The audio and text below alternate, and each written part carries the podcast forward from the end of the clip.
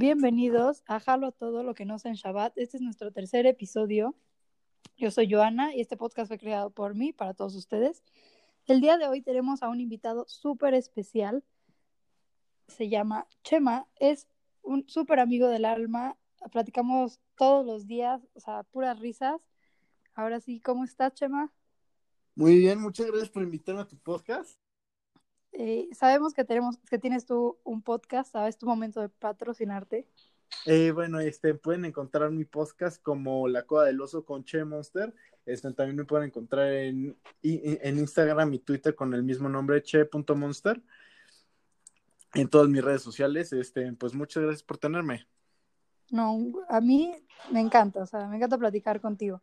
Bueno, como te comenté, vamos a hablar de los deportes, ya que a los dos nos encantan tanto verlos, practicarlos y odiarlos. No, no, no, nada de hate, pura buena vibra, pura buena vibra aquí. Eh, intentaremos eso, Ay, intentaremos que haya pura buena vibra. Vamos a empezar con el más básico, el fútbol. pinche, pinche deporte aburrido, la neta me caga. Ese sí es el único deporte que la neta, bueno, es de los pocos deportes que la neta no me gusta ver, se me hace muy aburrido.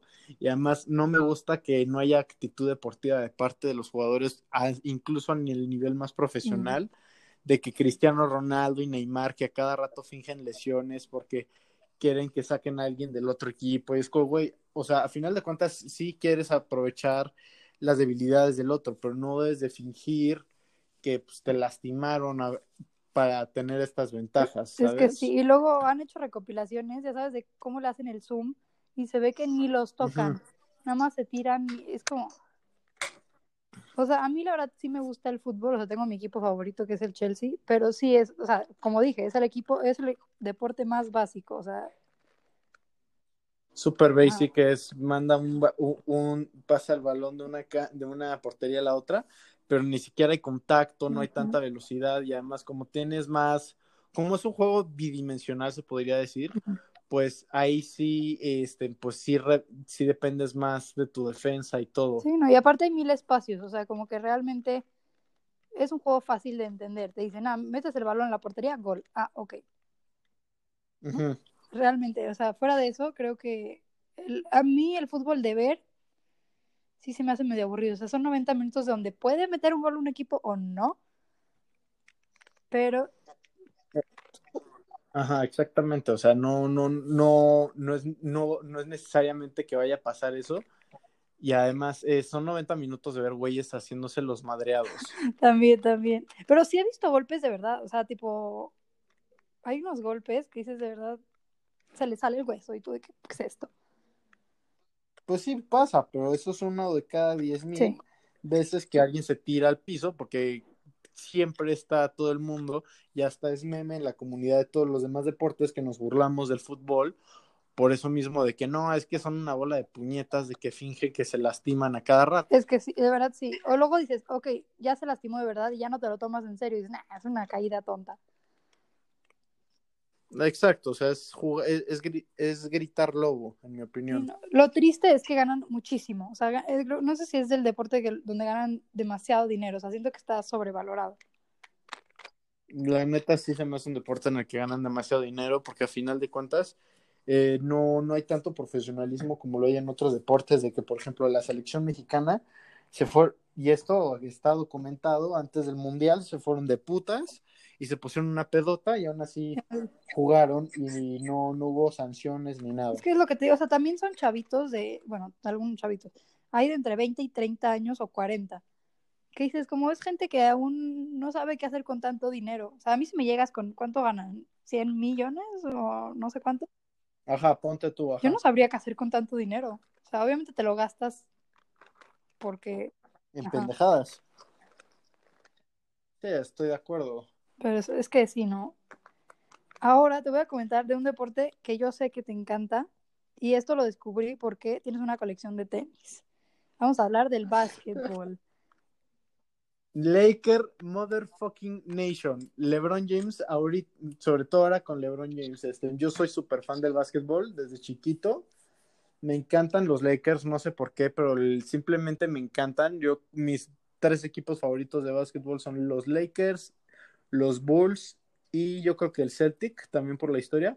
¿Tú ves el básquet? Yo casi está muy extraño porque me encanta el básquet, o sea, yo de chiquita toda la vida lo jugué, pero nunca lo he visto así como por gusto, o sea, no tengo mi equipo Ajá. favorito, nada más de repente cuando está en la tele es como, ay, hay un partido, voy a verlo, y le entiendo perfecto y me emociono, pero sí, como que nunca he tenido un equipo y a lo mejor debería empezar a tener un equipo.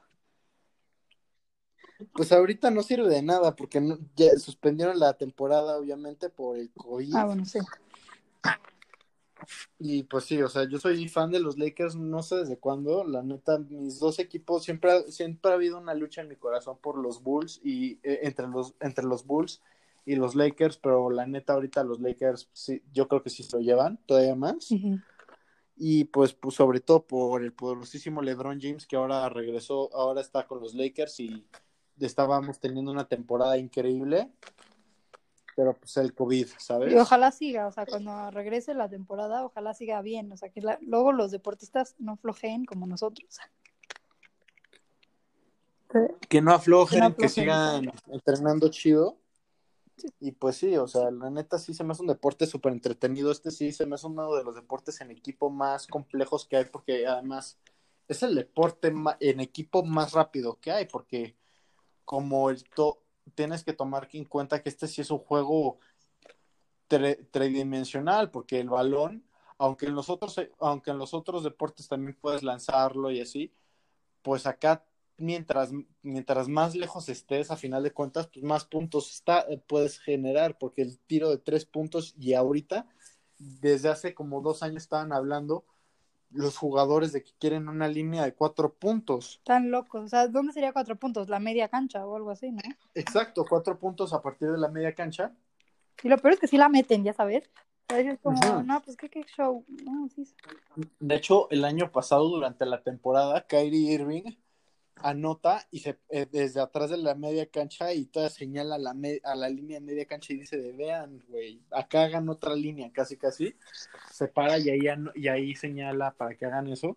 Pero este sí se me hace un deporte extremadamente rápido porque cuan- en cuanto anotan ya siguen a jugar porque por ejemplo en el fútbol, en el rugby, en el americano, pues todas celebran cada anotación, pero acá si celebran cada anotación, los partidos Sería larguísimo. serían, serían o mucho más largos o no, te, no, o no anotarían tantos puntos. Y además acá, pues aunque tengas muy buena defensa, te van a anotar un par de veces durante los partidos, porque al final de cuentas no puedes defender a los cinco y seguir atacando simultáneamente. Sí. Se me hace que es un juego mucho más complejo que casi cualquier otro eh, deporte en equipo. Aunque también yo le tengo un enorme amor al rugby. Este, el rugby el fútbol y el básquetbol son mis únicos deportes en equipo que de plano sí sigo. Es que yo voy a regresar un poquito al básquet, pero justo te voy a decir eso. O sea, me encanta que va rápido el juego. O sea, que metió canasta un equipo, va el otro, va el otro y así. Porque hace que pongas atención, quieras o no. O sea, cuando estás viendo el fútbol, ya, pues estás con los amigos. La verdad, nadie está viendo el fútbol. Cuando es el básquet, lo tienes que ver. Porque volteas un segundo y metieron tres canastas. Exacto. Y también está bueno que todos los jugadores pueden meter canastas. O sea, no es como que en el fútbol donde solo los delanteros meten gol. O sea, aquí todo el equipo puede hacer todo. Exacto. O sea, acá todo el mundo se vuelve mucho más versátil. Aunque obviamente hay unos que anotan mucho más que otros. Hay jugadores como lo es, como lo fue Scottie Pippen durante su época, cuando los Bulls eran una máquina y estaba arrasando con todos, que o Ronnie Coleman, o sí, o Ronnie Coleman, que ellos no, ellos estaban ahí más para asistir y ayudaban y hicieron que puta llevaron a los Bulls a seis campeonatos. Sí, o sea, hay cada tipo de jugadores, pero sí, o sea, es un deporte rápido y también es de contacto, o sea, se están dando Sí. sus trancazos aunque no se vea.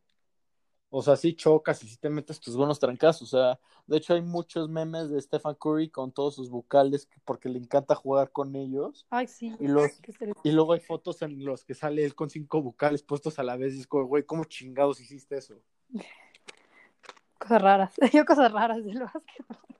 Sí, o sea, la neta sí. Y, y además se me hace un deporte muy, muy chistoso porque ya más que solo ser un deporte, también se volvió, también se juntó mucho con lo que es el, mu- el mundo de la moda, porque a final de cuentas, pues siempre la gente anda esperando los nuevos Jordan, este, los nuevos Kyrie, los, en su época, pues los Kobe's, los Lebrons, o sea, ya es algo, pues, este, de imagin de aspiracional, porque a final de cuentas, el tener un par de Jordans es, eh, hasta un cierto punto es un statement, ¿sabes? Sí, o sea, como la moda, o sea, el deporte se está viniendo a la moda. ¿En qué momento diríamos que, ay, qué, qué normal que la gente ande con ropa deportiva caminando? Y no importa si le vas a un equipo, bueno, al menos en el básquet, justo lo estamos platicando, que no importa si eres Laker y traes una, una camisa, una playera de los Bulls, o sea, es como, hay respeto, o sea, es como enseñar que admiras el trabajo del otro, del otro equipo, o sea, no es tanto como aquí en México que se pelean si traes la playera del América o de los Pumas o lo que sea. Exacto, o sea, ahí, ahí hay un cierto nivel de convivencia y hay un cierto nivel de paz de que, ponte tú, yo soy super Laker, la neta Laker Nation cabrón. Además, yo, por ejemplo, sí sufrí cañón la muerte de Kobe, y lloré un poquito. y, y ponte tú, o sea, la neta sí, yo ahorita estoy pensando en comprarme una playera, todavía no, todavía no estoy convencido de comprarme una playera de los Bulls o de los Lakers o ninguna de las dos. Y sí digo, es que, por ejemplo, el, los colores de los Lakers son morado y oro colores hermosos, o sea, unos colores hermosos, pero ¿cómo chingados vas a combinar una playera de los Lakers? Es que sí, está muy difícil. O sea, pues tendrías que ponerte como jeans y tenis. Que algunos Jordan o algo así que conviene. Ajá, exacto. O sea, yo porque tengo unos tenis, unos Jordan que hacen referencia a los Lakers. Tienes unos morados, ¿no? Que, con, eh, con, la, ajá, con la flechita morada y unos que son morados con azul. Pero, por ejemplo, o sea, el problema, pero por ejemplo, si te compras una playera de los Bulls que es rojo, güey, y eso combina con lo que sea una de los Brooklyn Nets que es negra, pues no te van a ver feo, no te, no hay esa rivalidad de, no, es que, es que estos cabrones, ¿cómo chingados vas a traer una playera de los Bulls cuando le vas a los Lakers? O sea, no te juzgan, no existe ese, no existe ese odio entre equipos, no hay esa rivalidad, no hay ese hate que, que luego sí se ve mucho en otros deportes, de que en el fútbol si, o sea, solo puedes tener playeras de tu equipo, o sea, si le vas al, a los Pumas, por ningún error puedes tener una playera del Cruz Azul o del Chivas, ahí sí no puedes. Te, linchan, o sea, casi casi es como, ah, traicionaste a tu equipo, y tú como, no, nada más me gustó el otro equipo, admiro a los jugadores, como, ¿por? Exactamente, y al final de cuentas eso se me hace una cosa muy padre de la cultura, de que, por ejemplo, puedes irle al equipo que sea y pues y puedes comprarte unos Jordan y no te van a ver feo y, eso que Michael Jordan es el pináculo de ser un bull. Es que sí, eso sí. Te iba a decir, justo que tú eres mercadólogo, ¿qué opinas de todo esto de las cómo los deportes se han vuelto marcas? O sea, están todas las playeras de, fútbol tienen mil marcas. Me encanta. Me encanta, la neta, o sea, me gusta mucho ese concepto de o sea, ponte tú ahí, ah, estéticamente luego hay veces que se me hace que se ve de la chingada el que, por ejemplo, los coches de la de NASCAR que parecen estampas y, por ejemplo, luego en su momento los shorts de la UFC cuando podían tener libertad de patrocinios, pues obviamente yo creo que sí debía de haber como un cierto, una cierta regulación para no, para evitar que pues rompa con la estética, pero al final de cuentas, pues como atleta les conviene porque son fuentes de ingreso extra. O sea, Brendan Schaub, que es ex peleador de la UFC, comediante y también tiene su podcast, escúchenlo, The Fighter and the Kid.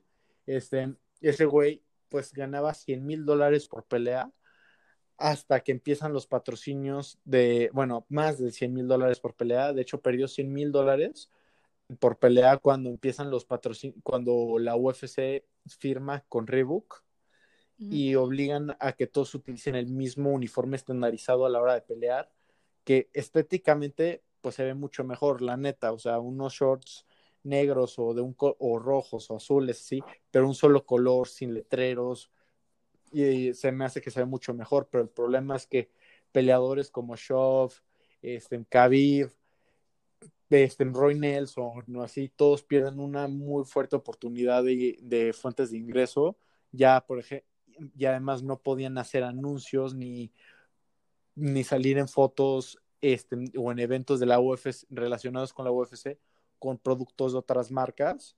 Eso sí se me hizo que le dio en la madre al deporte. Es que sí está muy cañón. O sea, hay deportistas, creo que justo estaba leyendo la otra vez, que tipo Cristiano Ronaldo gana más en Instagram, o sea, por lo que gana en Instagram de publicidad y de fotos, que casi casi en el fútbol. Y dices como, ¿cómo es posible que hemos llegado a esto de que hay tanta publicidad en, los equipos? Pero sí, o sea, opino lo mismo que tú. O sea, el unificar todo la UFC con una marca sí le está pegando a los deportistas para ganar más.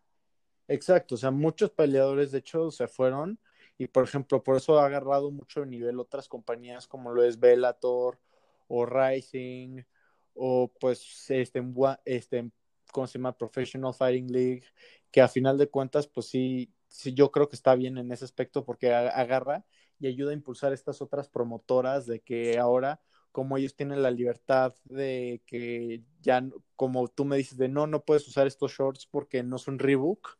Ah, bueno, me voy con estos güeyes que me permiten usar el short que yo quiera y seguir con 16 patrocinios y no pasa nada.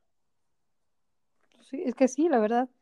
O sea, estás frenando a las compañías y a las personas para ganar más. O sea, estás diciendo, solo puedes ganar esto y aunque crezcas como deportista, te quedaste aquí.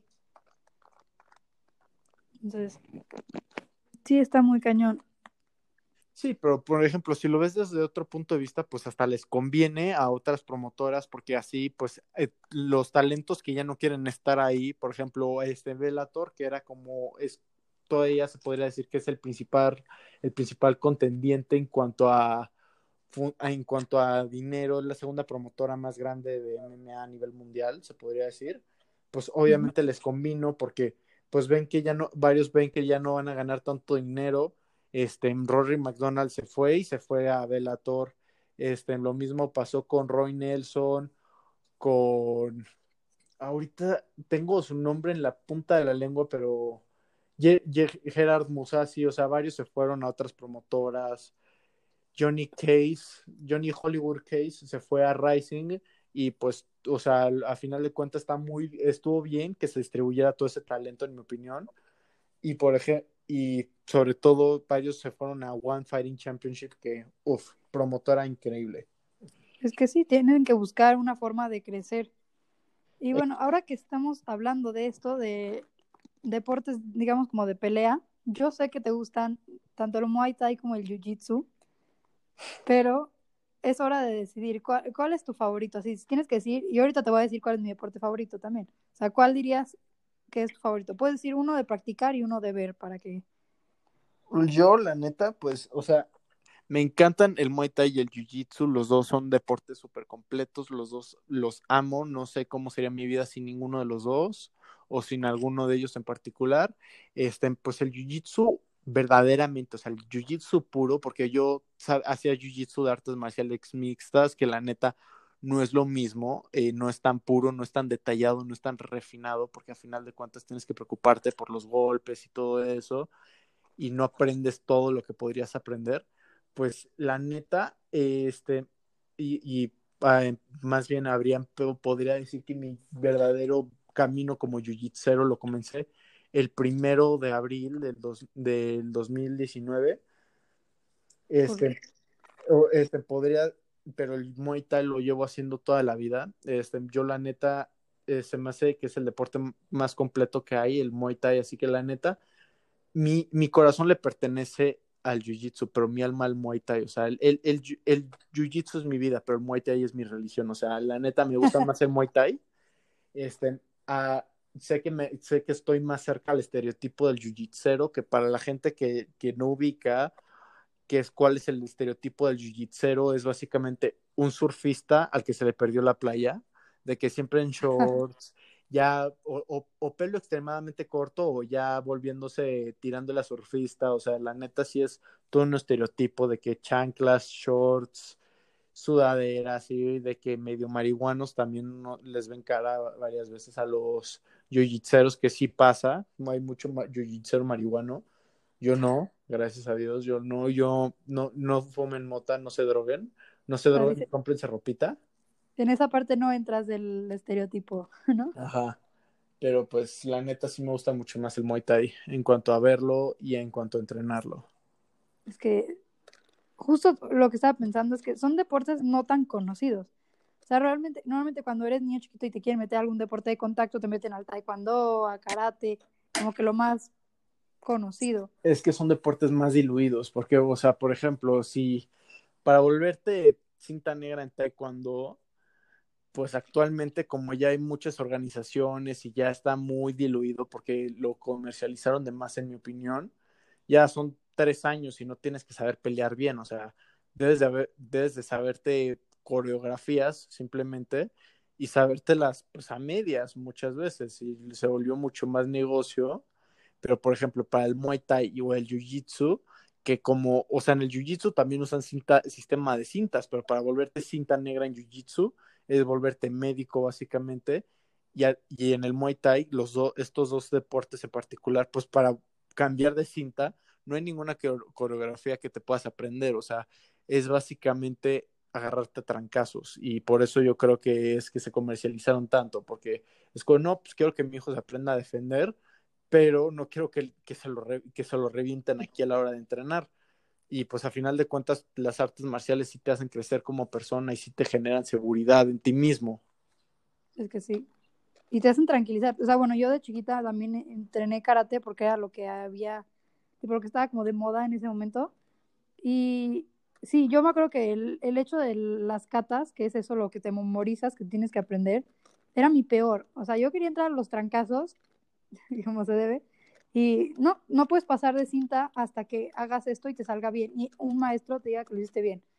Y es como, o sea, sí te enseña a tener tranquilidad y a saber esperarte las cosas, y pues obviamente defenderte, pero sí fue como, como tú dices, o sea, eso de memorizarte algo, pues realmente nunca lo vas a hacer, o sea, nada más te ves como tonto haciendo movimientos que en la vida real, o sea, si te vas a defender, la verdad, sabes que si viene alguien con pistola, le corres, nada de, no, espérate, voy a hacer estos movimientos.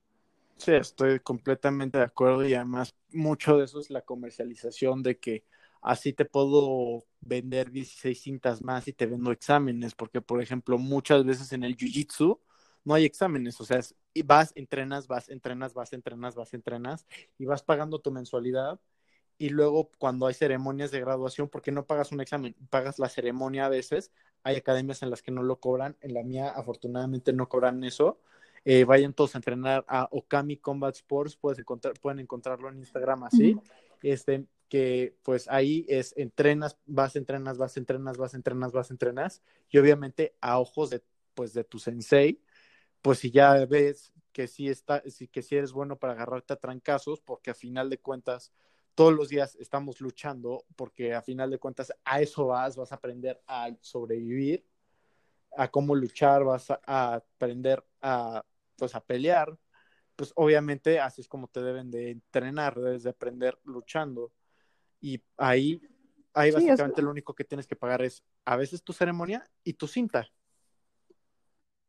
Ah, bueno, sí, porque eso también tampoco te van a andar regalando Exacto. todo. Y además la cinta muchas veces son, este, o sea, hay academias de karate y así, e incluso en el jiu-jitsu que te que requieren que compres un cierto producto, de que no, es que necesito que me compres a mí el uniforme de karate, porque yo te lo consigo más, yo te consigo este, porque tiene el emblema de la academia, uh -huh. que ponte tú acá en jiu-jitsu, pues sí, tienes que ponerle el emblema de la academia para la que entrenas a la hora de competir, por si no quieres competir, puta, puedes, puedes ponerle los parches que quieras a tu, a tu kimono, nadie te va a juzgar.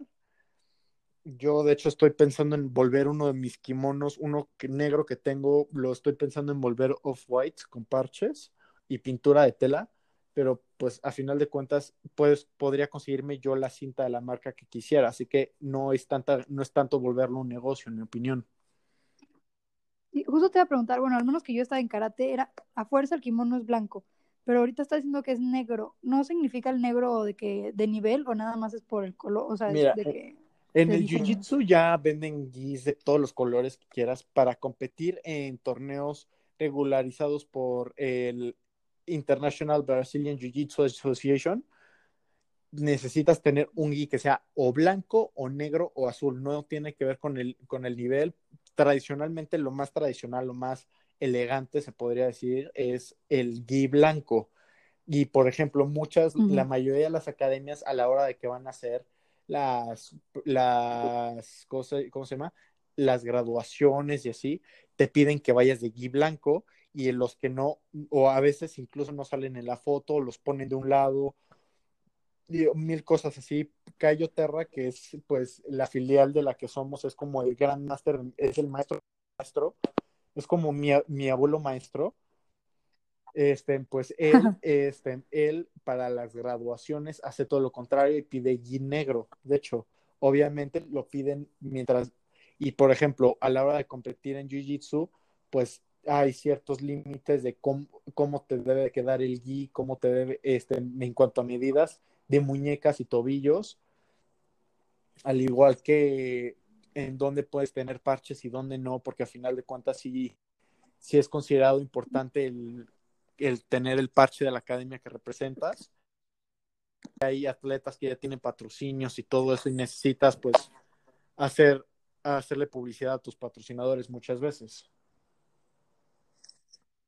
Sí, eso sí. Y luego también, o sea, no sé si se puede, pero jalar. O sea, también si tienes el muy larga la manga o algo así, te la pueden jalar. No, es parte del, es parte del mismo jiu-jitsu. O sea, el jiu-jitsu es jalarle del gi. O sea, un gi de jiu-jitsu, te juro, es súper pesado. Lo sientes muy pesado a diferencia de la ropa que utilizas en tu día a día. Es mucho más, es muy cómodo el pantalón de gi y la casaca y todo, pero es parte del mismo, del mismo punto. O sea, en el gi, en el jiu-jitsu es jalar porque a final de cuentas es someterlo y si puedo, y si te puedo ahorcar con tu propia playera, puta, pues de huevos. Porque en una situación realista, pues el uniforme, que es el gi, pues es, simula una chamarra y unos pantalones. Sí. pero también hay otra vertiente del jiu-jitsu, la cual es el no-gi, que ahí es por lo general con leggings o shorts y playeras ajustadas a las cuales se les dice rash guards y pues muchas veces es todo lo contrario, o sea, es básicamente luchar controlando las extremidades sin tocar pues la ropa, porque a final de cuentas ahí está prohibido. ¿Jonas, sigues ahí? Sí, exacto, ya, pues, sí, sí, sí. Sí, ahí exacto, que te estaba escuchando, estaba poniendo atención para que veas.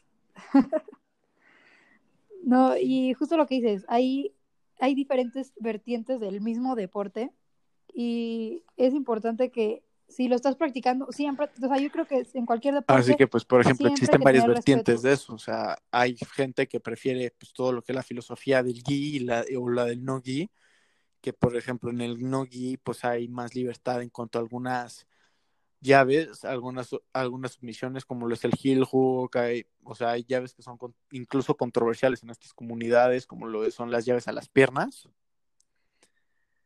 que hasta te ven feo, te dicen, te ven como si fueras un asco de persona muchas veces, si te pones a hacer ese tipo de sumisiones, porque pues a final de cuentas sí llegan a ser más peligrosas. Sí, que pues, también eso, es muy importante. Sí, sí, es una vertiente, es como la magia negra del jiu-jitsu, se podría decir. Es que justo lo que dices es súper importante, o sea, al momento de estar practicando, tiene que llevar un límite y un respeto en donde dices, ok, vamos a practicar, pero no tan salvaje porque puedes alcanzar a lastimar a alguien. Imagínate si está practicando por un torneo y lo lastimas antes, o sea, te matan. Pero también, o sea, justo estaba pensando que en estos deportes, o sea, justo de contacto, se necesita mucho respeto a la otra persona. Y a mí me pasaba yo cuando era chiquita, pues cuando era chiquito quieres ganar a fuerza, o sea, quieres ganar, ganar, ganar. Y me tocó varias veces donde me tocaba pelear contra gente mucho más grande que yo, o sea, de altura, de peso, de cinta, y pues obviamente perdía, o sea, y yo salía llorando. Llegó un momento donde el maestro me dijo que no importa, es parte de la vida, o sea, aprender a perder es parte, es ver cómo, por qué perdiste y aprenderte cómo defenderte de las maneras que perdiste. Y siento que eso es muy importante, o sea, no sé si tú lo sientes como deportista de artes marciales, que hay que respetar y aprender del, del oponente. ¿Qué opinas tú? Hola, ¿me escuchas? Sí, perfecto. No sé qué pasó. De repente se fue la señal. Este, ¿en dónde me quedé? Ah, déjame te cuento. O sea, yo estaba hablando un poco de eh, cómo es importante tener el respeto al oponente y aprender tipo de las, ¿cómo dice? De las derrotas. Estaba más o menos hablando de eso. Ah, bueno, este, entonces cambiaste el tema. Eso, bueno, pues sí, o sea, la neta sí, yo creo que por eso me gusta mucho, eso se me hace que es muy importante a final de cuentas, sobre todo en los deportes de contacto, porque a final de cuentas, pues, o sea, yo sé que yo a la hora de que me voy a subir a un ring o a una jaula o al mat, sé que estoy pues poniendo mi integridad física en juego y que estoy metiéndome a un lugar que el, que el otro güey lo único que quiere hacer es pues matarme básicamente. Sí.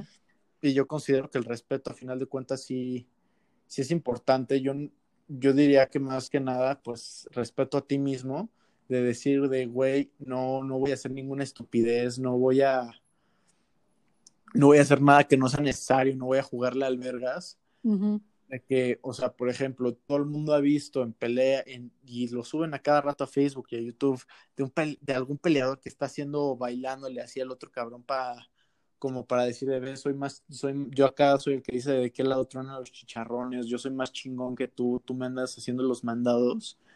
Y puta, o sea, nada más necesitas conectar un golpe y con eso estás. Y a la hora de hacer eso, puta, o sea, si el otro güey te tumba con un trancazo en el, en el, por ejemplo, en el MMA, si te tumba con un trancazo, no, no va a parar con ese trancazo, va a seguirse, va, se va a dejar ir como gorda en tobogán. Eso es peligrosísimo. Ajá, a final de cuentas, sí, simplemente por el hecho de que también tienes que reconocer que el otro güey, al igual que tú, está teniendo los huevos de subirse a un mat o lo que sea, para pues, luchar. Y a final de cuentas, el pelear es un, más que nada una prueba con uno mismo. Si necesitas a un, a, a un a alguien más para, para pues probar que lo que sabes si es neta, que sí sabes lo que estás haciendo, que sí estás haciendo las cosas bien, que sí pusiste atención, que sí estás pues haciendo todo lo que puedes. Y la neta yo creo que en el deporte más que nada es ganar o aprender, o sea, el perder se me hace que ya es una decisión, porque a final de cuentas si uno tiene la mentalidad de, ok, no la armé ahorita, pero no de, eh, pero a la próxima se arma chido, si tengo que mejorar, si en vez de, pensar de, no mames, me dieron en la madre, yo, pues yo llevo más de 50 peleas amateur, eh, llevo más que nada en box, este, porque empecé a boxear a los 6 años, y puta, o sea, si, si hubiera, si a la primera vez que hubiera perdido, hubiera dicho, no mames, güey, esto es una pendejada, no vuelvo a pelear en mi vida, yo creo que no, no habría pues, no, no habría, yo no sé qué sería de mi vida, la neta, porque pues mucho de mi identidad y mucho de mi autoestima lo desarrollé en el gimnasio o en el ring. Sí, exacto. O sea, justo estos deportes te forman como persona. O sea, yo justo estaba comentando que cuando era chiquita yo hacía karate y me tocó una vez pelear eh, contra alguien más grande que yo, o sea, de altura, de peso y de cinta, o sea, alguien más avanzado que yo. Y obviamente me ganó horrible, o sea, me, me tiró feísimo, me golpeó horrible. O sea, yo apenas le pude hacer puntos y yo me acuerdo que justo salí llorando de eso y le dije, mamá, ya no quiero, ya no quiero volver a hacer este deporte. Y llegó mi sensei y me dijo, es que es parte de la vida, o sea, no puedes andar ganando siempre. O sea, porque de chiquito siempre quieres ganar, ganar, ganar, ganar. Y Sí. no se puede. Entonces me dijo, tienes, de esto tienes que aprender, como tú dices, o sea, no hay perder, es aprender de, a lo mejor, ah, pues hizo esta técnica el otro, te voy a enseñar cómo defenderte de eso para el futuro, cuando te la vuelvan a hacer, pues ya puedas ser más vivo que el otro y, y defenderte. Exacto, o sea, yo la neta, yo, por ejemplo, hasta mis coaches se les se sacan de onda de que, por ejemplo, mi última pelea en el Nacional de Muay Thai, que tú me apoyaste virtualmente, al igual que todos los bros, Ay, buenísimo. los bros. Este, pues, o sea, originalmente la habían considerado una pelea, pues, ya me habían, me habían dado la derrota y pues yo la neta sí me deprimí porque habría, había sido mi primera derrota en Muay Thai en más de 25 peleas y yo pensé, bueno, pues, Te quitaron ¿qué la más? racha. Fue- yo pensé, no mames, pues perdí la racha, qué, qué mala onda. Al día siguiente, pues la, eh, la Asociación Mexicana de Muay Thai anuncia que que, o sea, lo mandan en Facebook de, no, corrección, fue un empate. Wow. Pues la neta sí me sentí un poco mejor, sigo invicto, gracias a Dios, 25-0 y 1 ahora. Bueno, este, bueno, 26, porque ese día peleé dos veces, se, se me olvidó contar la pelea anterior. Y pues esta vez, esta vez pues pienso de, bueno, pues a la próxima tengo que seguir, tengo que mejorar. Y yo ponte tú, yo esa pelea, eh, una parte de mí me dice, la perdiste, campeón, o sea, ya no estás invicto.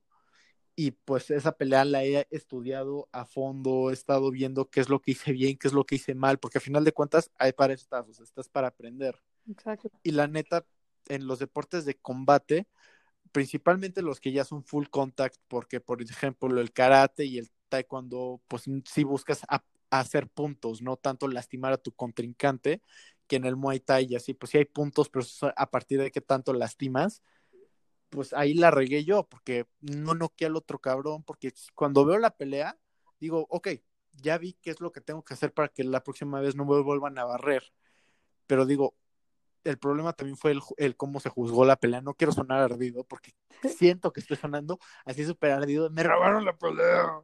No, la verdad okay. estuvo, estuvo muy igual. O sea, se veían golpes buenos de los dos lados. O sea. Pero bueno, o sea, a final de cuentas es la capacidad de decir, ok, ya, no me fue bien, tengo que, te, que tengo que corregir para, para sacar, para salir adelante.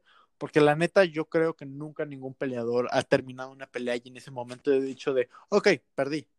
O sea, sí te quedas con el mal sabor de boca por lo menos un par de horas. O sea, yo okay. en el 29 de febrero comp competí en Jiu-Jitsu eh, por primera vez bajo la, bajo la academia de Cayo Terra y bajo la enseñanza de Jorge Pastor, este, Fab Fabián Alburrene y Arturo, y Arturo Fernández.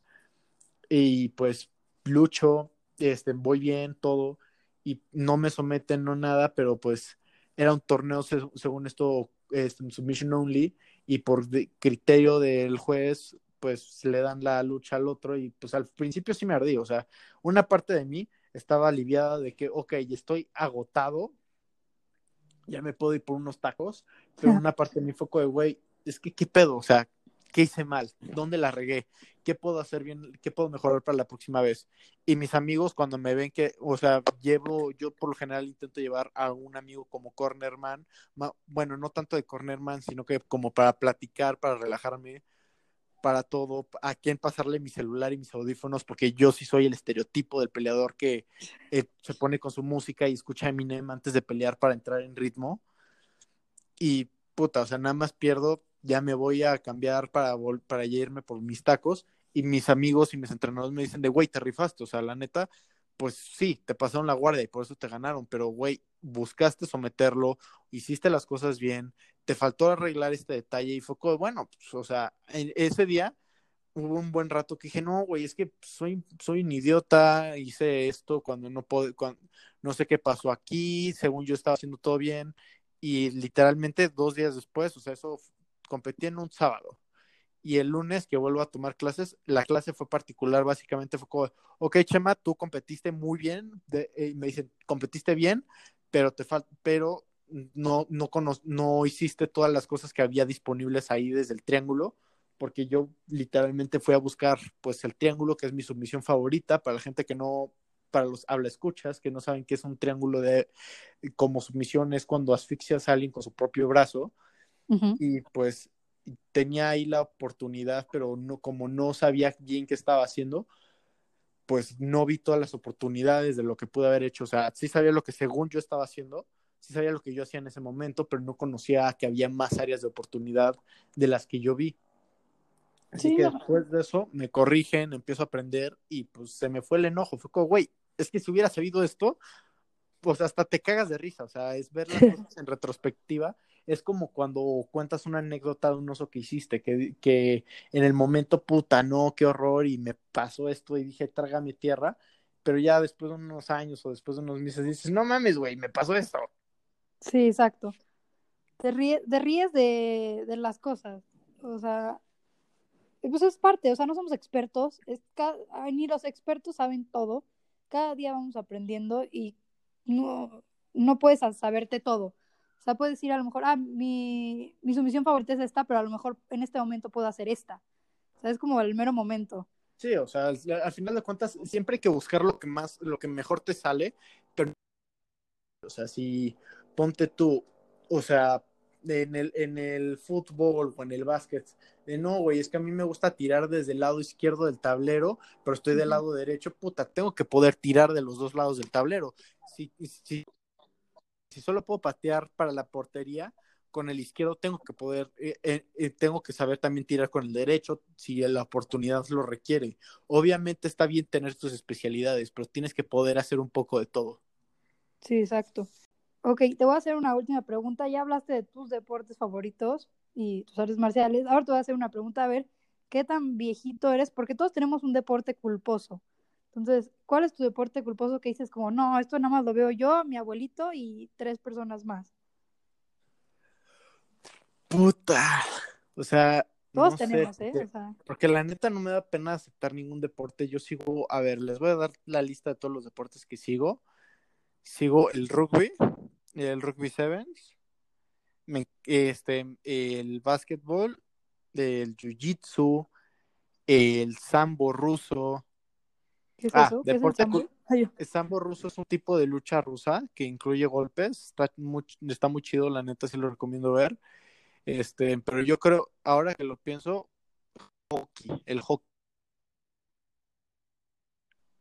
Es tu deporte. el hockey ruso, yo creo que es ni siquiera culposo porque no me da pena aceptarlo, pero pues no, no es, eh, o sea, imagínate, o sea, soy el único fan del ska Moscú en toda la Ciudad de México, estoy seguro, casi casi. Es que también en Rusia, o sea, bueno, no sé, hay mucha gente que le gusta deportes, equipos de Rusia, creo. Bueno, no sé, la verdad, no conozco tanto. Eh, pues, es que este fue por culpa de, de Anastasia, la chava esta, la rusa con la que estuve saliendo, y pues ella me decía, no, pues, fue como, bueno, es que, es que el pinche Sky, fue como, ok, voy a verlo, y desde entonces ya le agarré cariño al hockey Pues sí, ruso. a mí, o sea, no es deporte culposo, pero es como de señores. O sea, a mí me encanta el tenis. O sea, yo soy de esas personas que cuando están los torneos, ando a las 7 de la mañana en clase viendo el torneo en mi celular y es súper de señores. O sea, es, dicen que es como el deporte de, o de los millonarios o de los señores que ya se están retirando. Y a mí me encanta, o sea, no sé por qué, puedo andar cuatro horas viendo un partido y no me canso. Ah, ya sé cuál otro podría decirse que medio, que deporte culposo, el billar y el ajedrez, puta, el ajedrez, Entran como deporte. todavía más de señor. ¿Cuánta- Es, es deporte olímpico Ah, bueno, el sí. Y, o sea, la neta es que yo a los nueve años empecé a tomar clases de ajedrez porque mi abuelito me metió y yo, pues, o sea, tú que sabes, yo a mi abuelo lo veo como si fuera Superman, todavía. Sí. Así que cuando me metí a clases de ajedrez, fue como, ok, va. Y desde entonces le tengo un enorme gusto, un puta, un favorito, un cariño cabrón al ajedrez, de que, puta, o sea, sí. Yo actualmente, tristemente, solo tengo un tablero de ajedrez, pero y ya se me rompieron varias Uh. fichas. Pero, por ejemplo, en la computadora, ya hasta estoy rankeado en, che- en chess.com. Estoy muy mal rankeado porque, pues, obviamente luego me echo mucho tiempo sin, sin jugar y luego empiezo a jugar en sprints y así. Me encanta el ajedrez, sobre todo en cinco minutos. O sea, los duelos de cinco minutos se me hacen una cosa impresionante y además la mentalidad, todo, la destreza mental que uno debe tener para jugar ajedrez bien es muy cabrona. O sea, un partido, cualquier cabrón sabe jugar ajedrez, pero ser bueno en ajedrez es una cosa muy diferente. O sea, yo sí llegué a ir a tres torneos de ajedrez, los tres los perdí. O sea, creo que en mis tres torneos gané dos, dos partidos, dos partidas de ajedrez y ese sí se me hace un deporte súper hipster. Sí, es que sí. O sea, yo lo poco contacto que tengo con el ajedrez fue cuando era chiquita en casa de mi abuelito que tenía su, su juego de ajedrez. Nunca pude entenderle. O sea, me trataron de enseñar mil veces y me rendí. O sea, de verdad digo qué triste que nunca pude aprenderlo porque es un, un, ¿cómo se llama? un deporte de destreza que te ayuda a mover la mente. Exacto, o sea, de hecho ahora que, que mencionaste el ajedrez voy a tener que buscar un tablero chingón en, en Amazon para comprarme, porque la neta, ten, mis abuelos me regalaron uno bien, o sea, medio chafa que es de Star Wars, pero pues, obviamente todavía lo voy a tener, pero quiero uno así elegantón. De hecho, yo todos los miércoles, cuando era chiquito, todos los miércoles antes de ir a clases de ajedrez con mi abuelo, pues me echaba como 10 partidas con él de ajedrez y era súper divertido, me encanta, se me hacía súper chido, o sea, me echaba dos horas jugando con él ajedrez y los dos aprendíamos uno del otro. Es que sí, eso es lo importante en todos los deportes, el divertírtela, divertirte, divertirte y aprender de, de la otra persona, o sea, siempre aprendes.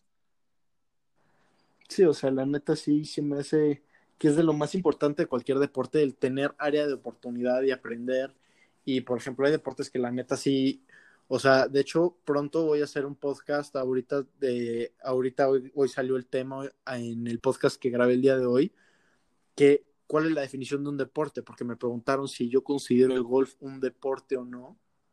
Uh -huh. Y a partir de eso, ¿qué es un atleta? O sea, la neta sí es una buena pregunta, si el ajedrez sí es deporte o no, porque es considerado olímpico, pero no sé, o sea, la neta no sé si solo es una disciplina o si es un, o si, si es un deporte, pero pues sí, o sea, la neta sí es muy importante poder aprender y divertirte durante el proceso del deporte que hagas.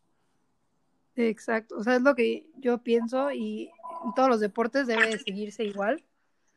Eh, ¿Quieres comentar algo más o te dejo tu momento de patrocinarte? Este, pues Vamos. yo creo que ya me patrocino, este, me, me pueden encontrar en Instagram, Twitter, como che.monster y en, en, cualquier plataforma de podcast eh, como Spotify, Pocket Cast y así, como La Cueva del Oso.